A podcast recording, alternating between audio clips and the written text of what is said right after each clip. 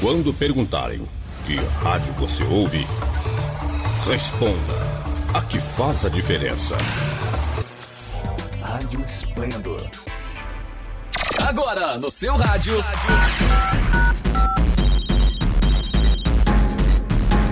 Esplendor Entrevista, um bate-papo animado e descontraído que você ouve aqui na sua rádio web Esplendor.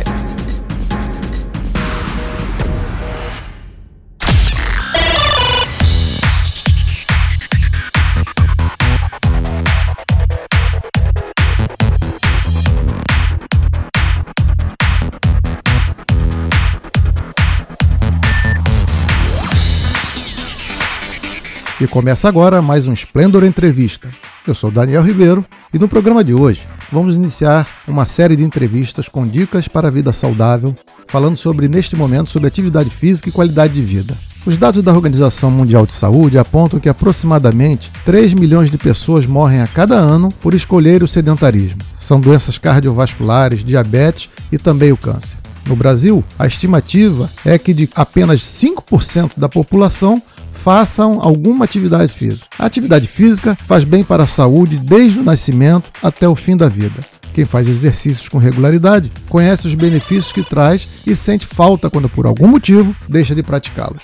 E para nos contar sobre este e outros assuntos, vamos conversar com Juliana Barros, professora de Educação Física, formada em licenciatura e bacharel pela UERJ, mestranda do Programa de Pós-Graduação em Ciências do Exercício e do Esporte do Instituto de Educação Física e Desportos da UERJ. Atualmente atua como professora e coordenadora do Programa de Reabilitação Cardiovascular do Hospital Universitário Pedro Ernesto e é professora do ensino básico no município do Rio de Janeiro. Seja bem-vinda a este nosso bate-papo, Juliana Barros. Olá. Eu gostaria de agradecer a oportunidade, né? É uma grande honra poder falar um pouquinho da prática de exercícios físicos, que foi a área que eu optei por seguir a minha trajetória profissional e que eu exerço muita felicidade, né? Porque eu percebo quanto eu posso transformar vidas com essa atuação. Legal. Então, hoje eu espero poder esclarecer as principais dúvidas que vocês têm em relação a esse assunto. Beleza, então vamos começar o nosso bate-papo aqui. É, Juliana, Uhum. a, a que você atribui a resistência do ser humano em, em praticar atividade física? Bom, existem muitos estudos, né, que se propõem a investigar quais são as principais barreiras que levam à inatividade física. E dentre os fatores aí que podem influenciar esse cenário, existe, por exemplo, o próprio avançar da idade, que está associado negativamente com a prática regular de exercícios físicos. O sobrepeso e a obesidade também têm uma relação inversa. Ao contrário, por exemplo, do status econômico ou da, do estilo de vida que aquela pessoa teve ao longo da sua infância e da sua juventude, que aí já são aspectos é, associados de forma positiva com a prática regular de exercícios físicos. Mas o que eu destaco aqui, Daniel, são os fatores ambientais, né? É importante considerar também se essa pessoa ela tem acesso a locais apropriados, se existe Uhum. segurança, se existe infraestrutura, se existe transporte. Então, essa, essa questão das políticas públicas também é muito importante e associada à prática regular de exercícios físicos. Então, quando a gente fala de resistência, a gente precisa olhar com, com cuidado e com Uhum. sensibilidade, né, a realidade de cada um. Explica como são essas pessoas sedentárias e, e as, e- e as ativas fisicamente. O que diferencia um do outro assim? O que, que realmente é um sedentário e o que, que é uma pessoa fisicamente ativa? Tá. Bom, do ponto de vista de consumo de energia, né, o, consu- o comportamento sedentário, ele se refere àquela pessoa é, que realiza apenas atividades que não aumentam muito o gasto de energia acima do nível de repouso.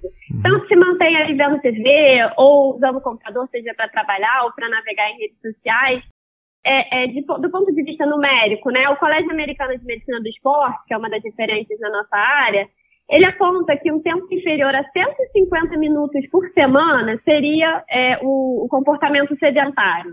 Então, para você ser considerado ativo, você precisa é, realizar atividades moderadas, por pelo menos cinco vezes por semana, né, durante 30 minutos, ou atividades um pouco mais intensas, por pelo menos três vezes por semana, durante 20 minutos. Essa seria a diferenciação desses dois comportamentos. A pessoa que tem uma vida agitada ou mesmo um trabalho mais braçal, isso já conta como atividade física e retira ele do rol dos sedentários? Ou mesmo assim ele vai precisar fazer uma atividade física específica? Assim? Bom, idealmente sim, né? Porque um programa de exercícios físicos é, regular, para a maioria das pessoas, ela deve incluir uma variedade de, de estímulos. Então, além das atividades cotidianas, esse indivíduo tem que buscar aprimorar a sua aptidão cardiorrespiratória, a sua força, a sua flexibilidade, melhorar a sua composição corporal. Então, sim, esse indivíduo é, precisa se envolver num programa de exercícios, até considerando os demais benefícios psicossociais, né, da prática de exercício uhum. físico. O que, que, que você chama, assim, defina pra gente, assim, o que, que, é, que é atividade física, exatamente, assim? Bom, a atividade física é qualquer movimento corporal gerado ali pela contração de músculos uhum. e que vai resultar num aumento né, da nossa necessidade calórica, considerando o gasto energético que, aquela que aquele exercício demanda. Quando a gente fala em exercício físico propriamente dita, e existe uma dúvida, uma dúvida em relação a esses dois termos, né? O exercício é um tipo de atividade física. Mas é, um, é um, uma atividade física planejada, estruturada, uhum. feita com o objetivo ou de manter ou de melhorar ali algum dos componentes da aptidão física. Aí tem aquela, aquela dúvida que a maioria dos profissionais da área preferem a palavra atividade do que exercício físico, né? Preferem atividade física do que exercício físico. É assim mesmo ou não? É, então, como eu falei, né, não são sinônimos. Atividade é qualquer atividade que você está fazendo ali, não necessariamente com algum objetivo estruturado. Então, pensando aí nos profissionais da área especificamente, é importante existir essa, esse, essa diferenciação na colocação. Uhum. Mas a gente tem que quem não, não é da área se refere ali, é, talvez a mesma coisa usando um ou outro termo, não tem problema. Nos últimos anos, é, foi mudado o conceito de que a atividade física precisava ser praticada pelo menos 30 minutos seguidos e tal. Hoje o conceito é de que eles é, podem ser fracionados em períodos menores durante o dia. Você pode explicar a razão dessa mudança e, e, e como é que é feito isso? Assim? assim, essa questão do exercício fracionado, ela é baseada em estudos que existem na literatura. E esses estudos mostraram que essa prática de exercícios físicos fracionada, né, uhum. ela pode ter efeitos similares em termos de benefícios cardiovasculares, por exemplo. Sim, sim. Então, a redução dos níveis pressóricos, a diminuição da pressão arterial, é um dos benefícios que pode ser alcançado com o exercício contínuo ou fracionado. E esse é um resultado super importante porque torna mais viável o ajuste né, da prática de exercícios na rotina das pessoas, o que é uma das barreiras, né, a gente falou sobre barreiras, é uma das barreiras para a prática regular de exercícios físicos. Então, é um uhum. resultado importante. O que é melhor, então, assim? Fracionar ou ter um, um, horário específico e malhar aquele tempo todo, por exemplo? Fazer uma academia, sei lá, uma hora por dia? Ok, se a pessoa tiver realmente condições de fazer o exercício físico de forma contínua, ela deve buscar estabelecer o exercício dessa, dessa forma mas não tendo condições, ou até outros, outros fatores que podem levar a isso, como, por exemplo, o próprio sedentarismo, uhum. é, ou a pessoa não ter uma aptidão cardiorrespiratória que permita que ela pratique aquele exercício físico de forma contínua, o fracionado pode ser uma opção. Mas para aquelas pessoas que não possuem esses fatores limitantes, fica estabelecido, então, o exercício físico de forma contínua. Houve também um tempo que só se falava nos benefícios do exercício aeróbico. E hoje, uhum. e hoje isso já meio que que está assim, aeróbico e anaeróbico, que eles contribuem para melhorar a forma física. É correto afirmar isso, que tanto faz se é aeróbico ou anaeróbico, a conjunção dos dois? Certo. Tanto faz, na verdade, não. São modalidades de exercício diferenciadas, tá? Então, uhum. quando a gente fala, por exemplo, em exercícios físicos aeróbicos, a gente está falando de caminhada, de uma caminhada, de uma corrida com uma, uma, intensidade mais moderada, própria dança, natação. Já os exercícios anaeróbicos são a musculação, exercícios de, de velocidade, por exemplo. Então, são modalidades diferenciadas. Uhum. Mas é correto, sim, afirmar que os dois contribuem para melhor, melhor a forma, da, da forma física. Okay. Então, a musculação, por exemplo, né, que são exercícios de força, ela promove ali melhoras no sistema muscular, aumento da força, aumento da resistência muscular, além de aumentar a densidade óssea. Então, ela deve estar incorporada na prática regular de exercícios físicos, assim como os exercícios aeróbios. E, e aí você sugere, assim, é, é, três vezes por semana, uma hora? Qual, qual é o ideal, assim? É, então, existe a recomendação, né, é, da nossa diretriz do, do colégio americano, que a pessoa, ela pratique exercícios físicos regulares por pelo menos cinco vezes na semana, por 30 minutos, né, de uma intensidade ali de leve a moderada, ou exercícios mais intensos em menos vezes, uhum. três vezes na semana, por pelo menos 20 minutinhos. Essa é a recomendação ideal. E aí, se envolver em diferentes modalidades de exercício, exercícios aeróbios, exercícios anaeróbios, exercícios de flexibilidade. Esses uhum. estímulos devem ser buscados. Por semana? Isso, 150, min 150 minutos por semana é a recomendação. É o melhor, ok. Beleza, então. Ok? Aham. Uhum. A música de hoje. Sucesso. Chegamos ao nosso momento musical, onde a música escolhida está relacionada ao nosso bate-papo. E a música de hoje escolhida é Estrela, com Marcos Vale. Não saiam daí, já voltamos com nossa entrevistada. Vamos ouvir. Não sai daí. Esplendor Entrevista. Volta já. Voltamos você está ouvindo o Splendor Entrevista. No programa de hoje, estamos conversando sobre vida saudável e atividade física com a professora Juliana Barros. Um dos grandes benefícios do exercício físico, Juliana, é a sensação de paz e tranquilidade que a pessoa experimenta depois de praticar, né? De onde vem essa sensação? Bom, Daniela, essa sensação ela é explicada pela liberação hormonal de endorfina. Uhum. Então, os estudos nos mostram que a elevação dos níveis de endorfina no organismo eles estão justamente associados a essas mudanças positivas, como diminuição da ansiedade, aumento do vigor, do bem-estar. Alguns estudos apontam, inclusive, que a prática de exercícios físicos regulares é capaz de reduzir sintomas associados à depressão. Uhum. Então, são, são resultados também importantes, né? É comum que se sinta um pouco de sofrimento quando a pessoa se empenha um pouco mais na atividade física, né? Mas aí tem aquela velha, aquela velha máxima: no pain, no gain. É, sem dor não há crescimento, é, não há uhum. ganho. É, é, verdade isso não? Precisa sentir dor? É, então, com todo respeito às pessoas que, que usam essa máxima, uhum. é, o exercício físico ele não pode ser encarado como sinônimo de dor. Mais uma vez, esse também é um dos fatores que são apontados como barreira para a prática de exercícios físicos regulares.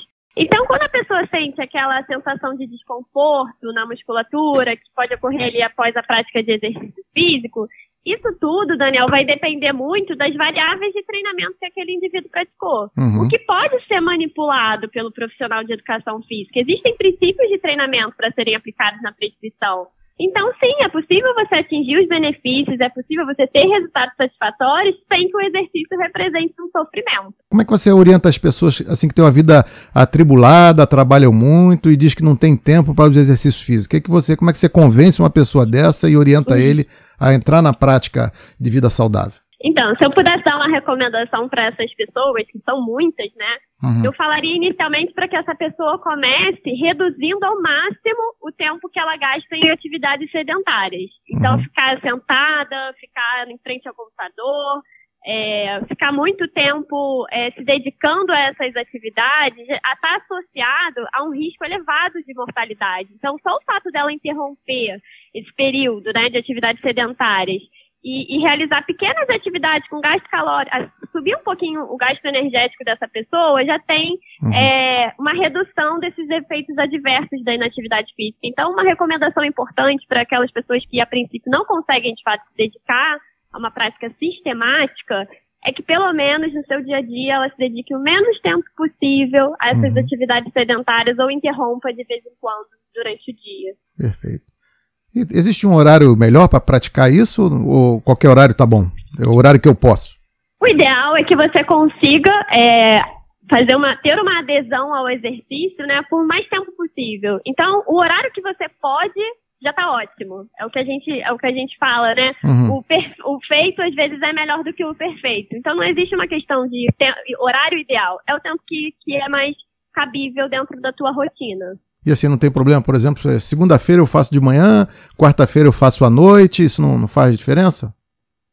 Não, não faz diferença. A questão é que, por exemplo, dependendo da intensidade do exercício que você faz, o exercício físico ali próximo do horário de dormir pode atrapalhar o teu sono. Uhum. Então isso deve ser considerado também. A questão do, do horário também envolve o clima, a hidratação, então também deve ser considerado. Mas em termos de benefícios cardiovasculares, isso não, não, não existe uma diferenciação, não. Como é que deve ser a minha alimentação antes, antes de eu fazer uma atividade física? Bom, isso varia. Eu não costumo dar orientações específicas né, para os meus alunos, para os meus pacientes, quanto a isso, até porque eu acho que é, uma, é uma, um trabalho mais específico dos nutricionistas.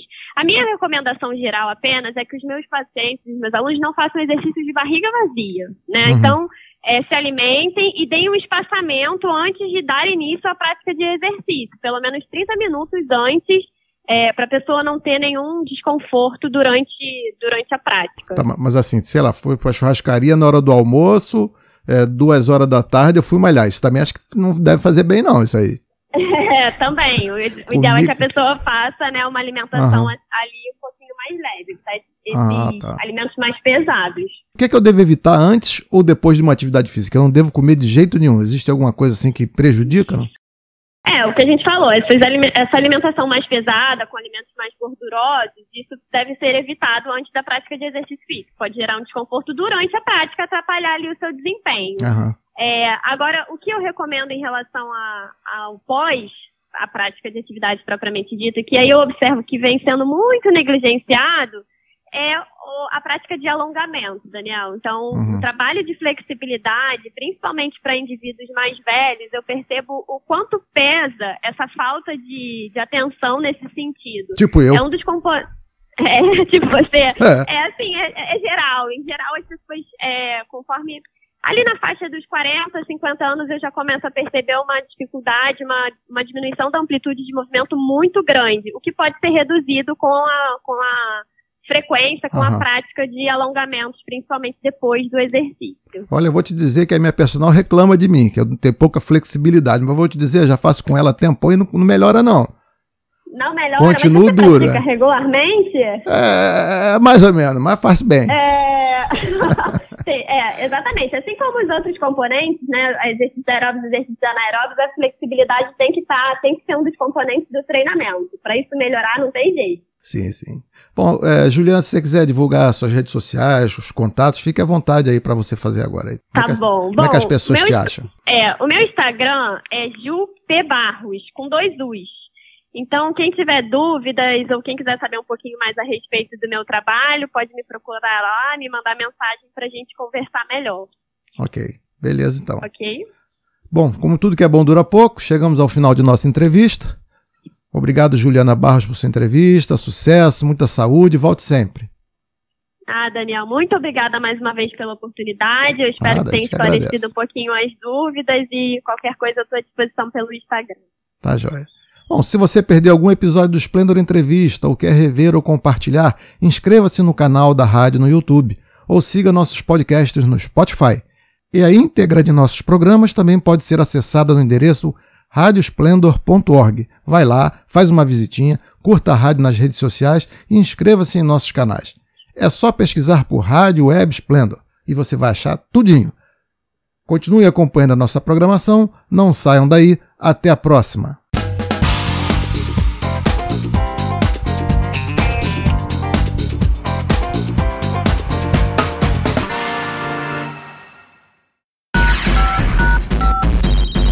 Acabou de ouvir Splendor Entrevista, um bate-papo animado e descontraído aqui na sua Rádio Web Splendor.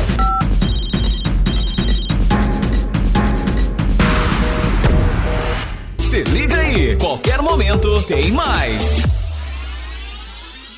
Sempre ligado em você. Rádio Splendor